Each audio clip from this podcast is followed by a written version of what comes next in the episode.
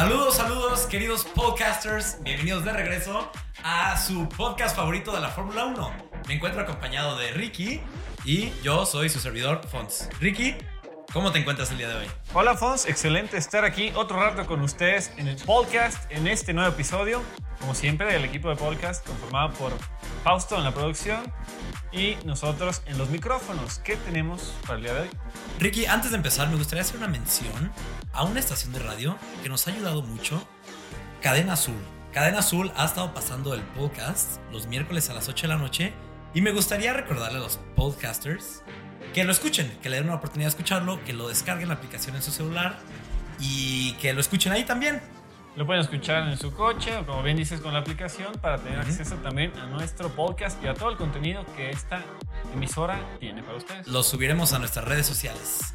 Pero bueno, Ricky, ¿no se te hace que hace mucho calor estos Cada, días? cada día está más insoportable. Es un calor terrible que no nos deja ni pensar a gusto. Ricky, ¿por qué, ¿por qué está haciendo tanto calor? ¿Por qué? ¿Acaso el calentamiento global lo que está haciendo esto? Pues aunque muchos dudan del calentamiento global, me parece que sí, es obvio que hay grandes cambios que están pasando en nuestro planeta y somos culpables de eso. Es un tema real. Es un tema muy real. ¿Y sabes quién también es muy culpable? La Fórmula 1. Así es, porque son coches de motores grandes y poderosos que emiten mucho CO2 al ambiente, entonces sí, sí tienen mucha responsabilidad. Podcasters, hoy les vamos a platicar de cómo la Fórmula 1 se está preocupando por estos problemas que está viviendo el mundo el día de hoy y qué está haciendo al respecto para ser más eco-friendly. Porque no todo es malo, empresas tan grandes y enormes como lo es la Fórmula 1, que es un deporte de primer mundo, de la mayor categoría, cuidan siempre estar teniendo un desarrollo sustentable. Entonces no van a dejar tirado al medio ambiente.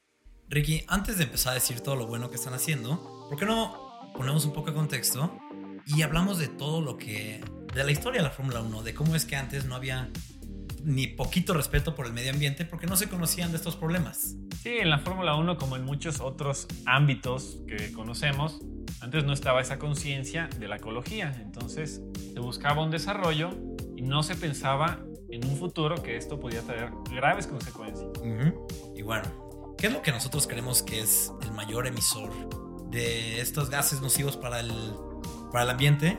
Pues los motores, la gasolina que queman. Y antes, Ricky, no había ninguna regulación de motores. Antes, los equipos podían hacer el motor del tamaño que quisieran. Y antes tenían motores grandísimos. Grandísimos como B12, B10. Eran motores que consumían muchísima gasolina. Ahorita ya hay regulaciones, pero antes, ninguna. Así es, ellos querían el poder, tener en su coche un motor enorme, monstruoso, que les diera toda la velocidad para ir con todo en las carreras. Y como ya hemos dicho antes, el dinero es un factor importante en este deporte. Es importantísimo. Los equipos con más dinero tenían más recurso para hacer más pruebas, más motores y todo eso, como dices, no estaba regulado. Entonces me traigo 15 coches para probarlos, a ver cuál de los 15 me va mejor. Ahorita, Ricky, 2020, 2019, 2000, creo que en el 2019 fue cuando empezaron con esto, regularon a que cada equipo solo puede tener tres motores para todo el año, para toda la temporada, para todas las prácticas, todas las calificaciones, todas las carreras. Antes, Ricky, escuché un podcast, ahorita hablando del mismo tema, escuché un podcast de la Fórmula 1 donde entrevistan al director de Ferrari, al director que se llama Mattia Binotto. Y él cuenta de cómo él recuerda en un fin de semana de Japón del año 97, solo Ferrari se llevó 17 motores a esa carrera. Porque antes los motores tenían un motor para prácticas, un motor para calificación, que era un motor que lo explotaban, y uno para carreras. Y eh, si, si es un equipo chiquito es lo que hacían. Si eres un equipo grande como Ferrari, tenías 17 motores para tus dos coches y tus coches de sobra. Así es, y llegaban a averiguar el límite del motor, como dices, explotándolo. O sea, lo más que le puedas dar y ya después te cambiamos y te ponemos uno nuevo. Sí. Y Ricky, ¿cuándo fue que empezaron a hacer los motores más chiquitos? Porque antes eran B12, B10. ¿Cuándo fue que empezaron a regularlos? Pues el último gran cambio que hubo fue la era híbrida, que son eh, motores V6 híbridos, que fue en el año que empezó el dominio total de Mercedes desde 2014. Y antes de eso, en el 2006, los hicieron V8s. No eran híbridos, pero eran motores V8s. Ya no eran tan monstruosos como los V12s o V10. Eran más chiquitos, porque ya para el 2006 fue que se empezó a hablar un poco más del calentamiento global. Fue cuando la Fórmula 1, recordemos, que siempre quiere estar en, hasta enfrente o quiere estar a la vanguardia. a la vanguardia de la tecnología. Y en el 2006 y esos años fue cuando se empezaron a preocupar más las empresas de coches por hacer coches más chiquitos, más económicos, la gasolina se empezó a poner más cara, entonces la Fórmula 1 hizo motores V8. Y en el 2014, viendo cómo todo el mercado se está yendo hacia coches eléctricos, fue cuando la Fórmula 1 dijo que los motores iban a ser V6 con un motor eléctrico. Y así como a muchos de nosotros nos asusta el cambio, con este cambio, mucha la, la parte de la comunidad de la Fórmula 1 dijo, oye, ¿y ese motorcito, pues qué va a hacer? estaban acostumbrados al ruido, al ruidazo que hacían los motores, y ahora con los nuevos motores es menor ruido, pero si alguien piensa que es poco ruido, están totalmente equivocados. Sigue siendo, que vayan a un, a un, fin de carrera. Sigue siendo un relajo, es un motor impecable con la mejor tecnología, entonces no están perdiendo rendimiento, lo que están haciendo es ser más efectivos. Otra cosa, Ricky, que antes hacía, te tocó a ti verlo en carreras, es que antes podías en una carrera correr tu coche gastarte toda la gasolina que tenías y regresar a los pits y rellenarlo de gasolina completamente. no sé si te acuerdes que, que podías hacer eso. Ahorita los equipos ya no pueden. Desde el 2010 que ya no pueden hacer esto. ¿Por qué? Número uno, para ahorrar gasolina, para cuidar el medio ambiente. Y número dos, porque era un tema de seguridad grandísimo. Habían muchos riesgos y llegamos a ver varios accidentes. Recuerdo mucho un accidente que tuvo Felipe Massa en España de 2007 cuando mientras estaban cargando gasolina, le dieron luz verde para salir de pits, pero con la manguera conectada. Entonces, al arrancar, aparte de que mandó volando a dos pilotos que estaban, dos, perdón, mecánicos, que están agarrando la manguera, la manguera salió disparada y estaba echando gasolina para todos lados. Hubo incendio, hubo fuego ahí en, los pits. Hubo fuego a Kimi Raikkonen que estaba atrás, le cayó. le cayó encima. Obviamente tienen un traje que los protege, pero pues no quieres que nadie te lance gasolina y que se prenda, ¿no? Entonces se hizo un caos en ese momento y como dices, pues no, es, no era seguro estar cargando eh, gasolina con prisas sí. y contando con el factor humano de los errores. ¿Te acuerdas de un accidente muy, muy aparatoso donde no, nadie salió herido, pero donde el papá de Max Verstappen, Jos Verstappen, le sucedió lo mismo, donde estaban rellenando gasolina, la manguera se desconecta, gasolina por todos lados y se prende el coche ¿Te acuerdas en qué eh, año fue? Esto más dramático. Fue en el mejor año que pudo haber existido, que es el 1994, el Gran Premio de Alemania. El Gran Premio de Alemania. Entonces, sí, como dice, se ve que conecta la manguera, no la pueden sacar, de repente sale gasolina para todos lados y en dos segundos que nadie sabía qué estaba pasando, se prende el coche. Entonces, lo primero pues, es sacar al piloto de ahí. Sí.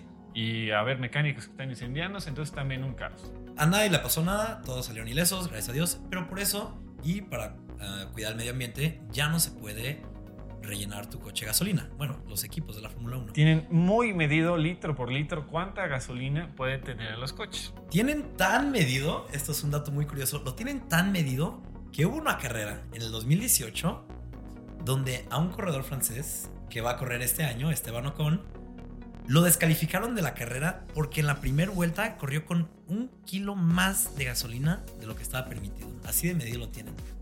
Desde el 2017, los coches corren con 105 kilogramos de gasolina total para toda la carrera.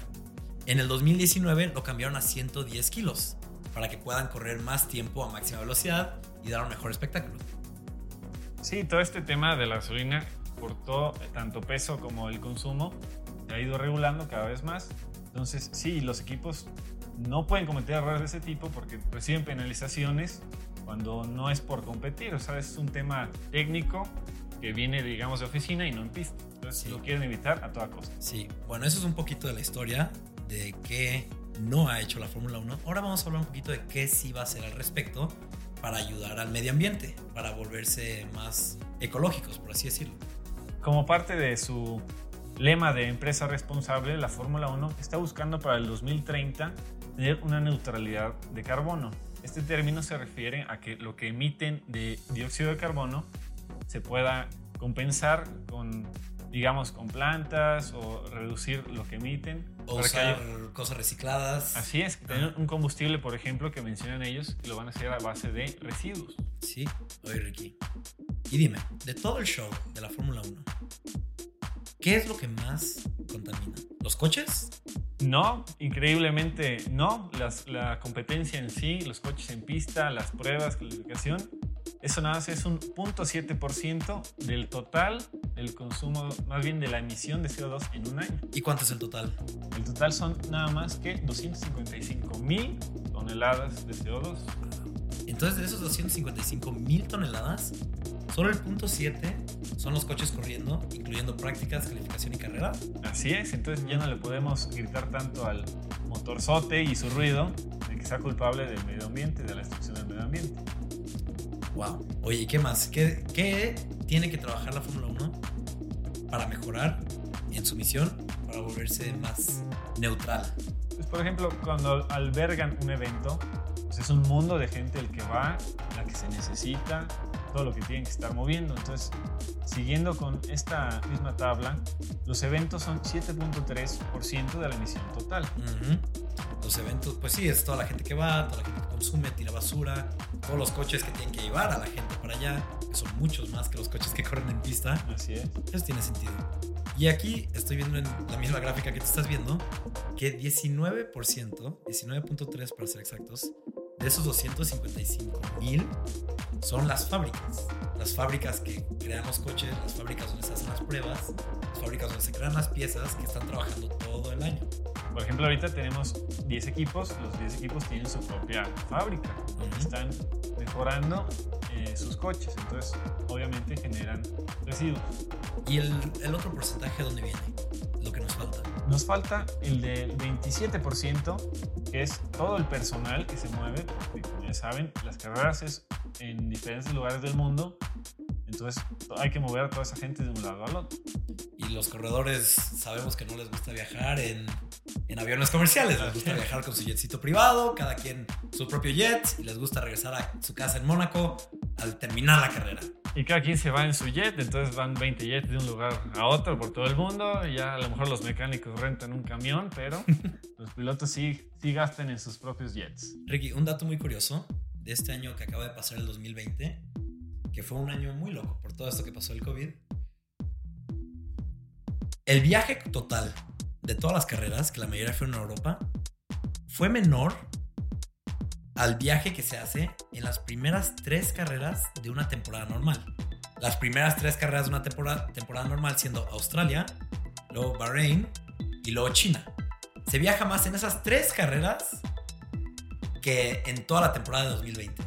Porque sí, si sacan su mapa mundi, son distancias tremendas. Porque aunque hay carreras en Europa, Asia, Oceanía, no llevan un orden por continente. Entonces de repente están en Canadá Sí, y toca irse a a Europa, y hay que irse a Japón.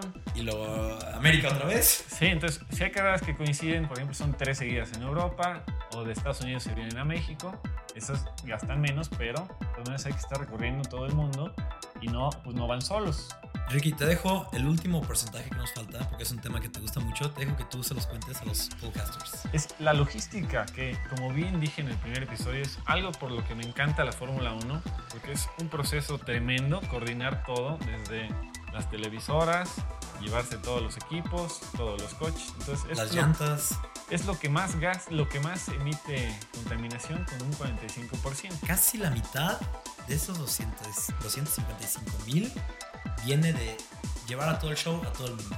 Porque aunque ya no usan 17 motores en una carrera, de todas maneras no es que tengan solo un coche. Cuando empieza la temporada ya están mandando un barco con equipo a Australia y hay un avión rumbo a Japón con llantas, no con llantas no, pero con otra cosa deben de traer. Alguna cosa importante. Seguro a México ya también mandaron unas cosas. Así es, porque estar llevando todo el equipo que necesitan en tres semanas me parece que sería imposible y yo creo que hasta sería más gasto. Y sí, y bueno, ¿qué está haciendo la Fórmula 1 al respecto de todas estas cosas tan dañinas para el mundo? El año pasado, en diciembre, la Federación Internacional Automovilística le mandó a los equipos que producen motores, siendo Mercedes, Honda, Ferrari y Renault, ahora Alpine, los primeros barriles de gasolina 100% hecho de residuos. De residuos, exacto. Para que si tienen exitosas pruebas, para que se empiece a correr desde 2021 con este tipo de gasolina reciclada, bueno, hecha de residuos. Porque también, como ya dijimos, eh, en esta era que están los coches eléctricos a todo lo que dan, uno podría pensar, ¿por qué la Fórmula 1 no hace los coches eléctricos? Y realmente la Federación Internacional de Automovilismo ya hizo una categoría exclusiva de coches eléctricos, se llama Fórmula E. Ricky, un dato muy curioso, rápido antes de que se me olvide. Sí, sí, sí. La Federación Internacional Automovilística es la que se encarga de todas las carreras de coches de diferentes disciplinas. Y tienen una rama de, del ambiente. ¿Y quieres saber quién es el presidente de esa rama? Mm, ¿Quién será? ¿Quién será? Nadie más y nadie menos que nuestro expresidente Felipe Calderón. Órale. Él es el encargado de asegurarse que todas estas regulaciones se cumplan. Pues se consiguió muy buena chamba. Esperemos Ay. que la, la lleve a cabo de la mejor manera. Esperemos que sí. ¿Y qué otras cosas está haciendo la Fórmula 1 para, para cumplir esta misión para el 2030?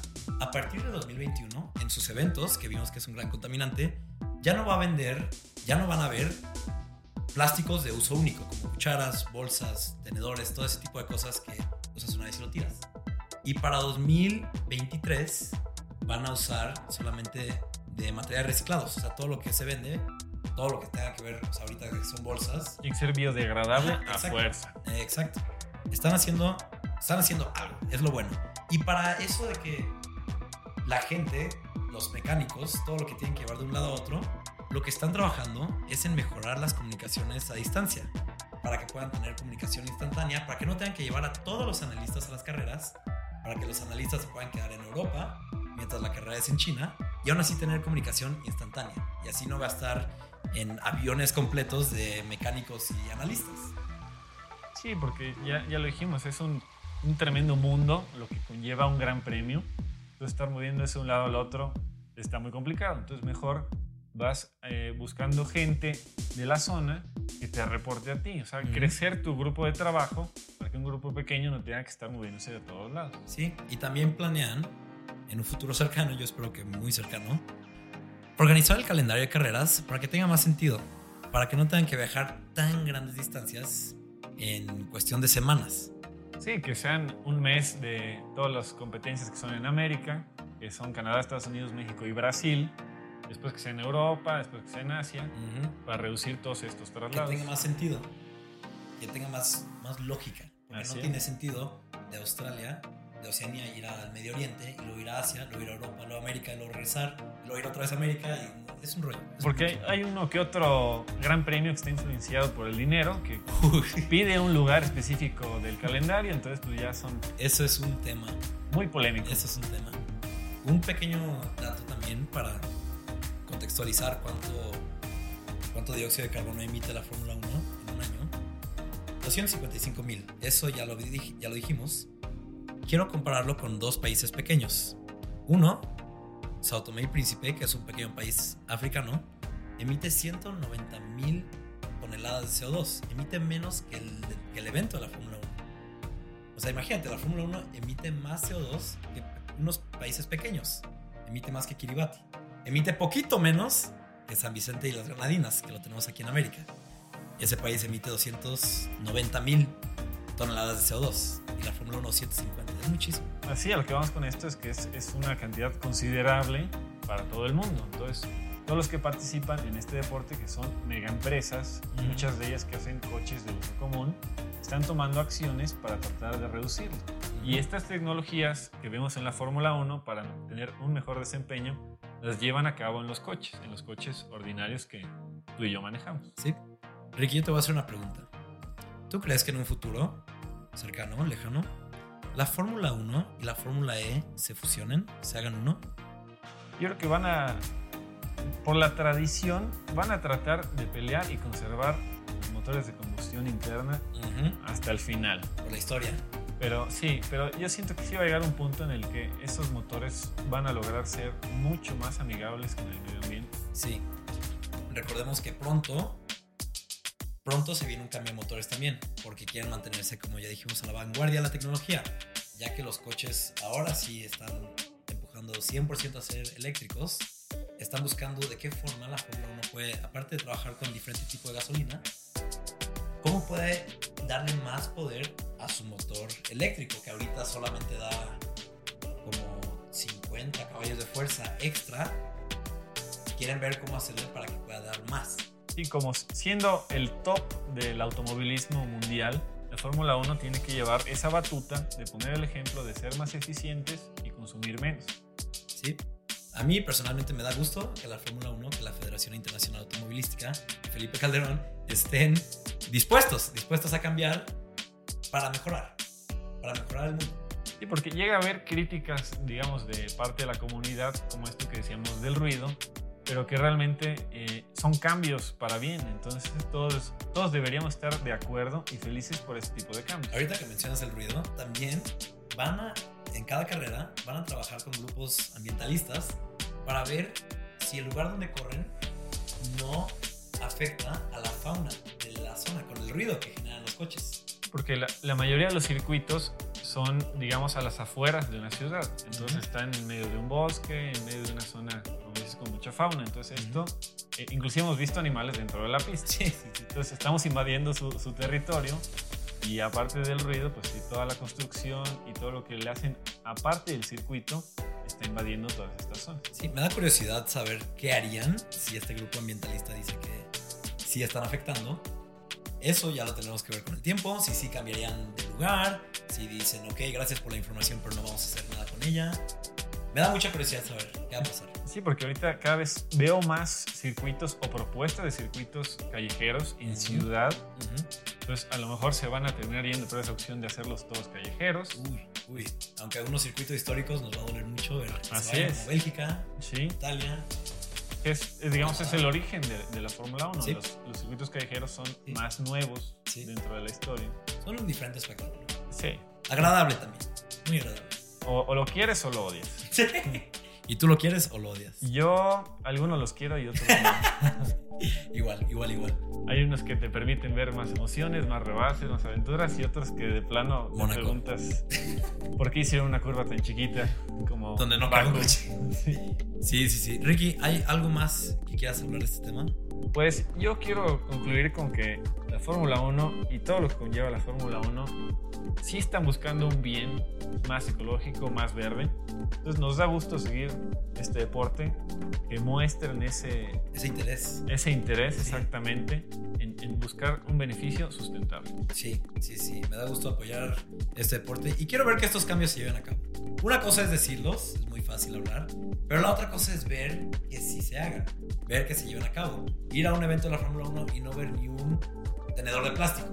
Correcto, también que haya medidas de transporte público Sí, para que veas menos coches estacionados en una carrera, todo ese tipo de cosas que lo fomenten ellos, pues ayuda mucho. sí, ayuda muchísimo. Ricky, se nos está acabando el tiempo. ¿Algo más que le quieras decir a los podcasters? Pues ya saben que estamos en nuestras redes sociales, tenemos Twitter, tenemos Instagram, es arroba podcastmx. Cualquier pregunta que quieran mandar, nosotros los vemos. Igual y los podríamos mencionar aquí en el podcast. Estamos atentos a las redes sociales, podcasters. Estamos muy emocionados porque se aproxima la temporada 2021. Se aproxima, ya casi, ya casi. Ya Ya, casi enseñan todos los coches. Faltan dos coches. Si queremos ver ya el listado completo, queremos ver todos los cascos, todos los Sí. coches, para poderles dar una mejor opinión, cuál Sí. es nuestro favorito. Los que faltan es el Williams, que va a salir el 5 de marzo. Y el Ferrari el 10 de marzo. Y una vez que salgan, haremos un capítulo hablando de cada uno. Sí, yo honestamente del Ferrari no creo que tenga muchos cambios. es un equipo muy conservador, pero bueno, Es una marca que vale más que el deporte. así es. es ya habíamos dicho, es la marca que está más relacionada con el nombre de Fórmula 1. Sí, pero bueno, yo creo que de momento es todo lo que vamos a hablar el día de hoy. De nuestra parte, nos despedimos, podcasters, y nos vemos en el próximo episodio. Hasta luego, bye bye. Hasta la próxima.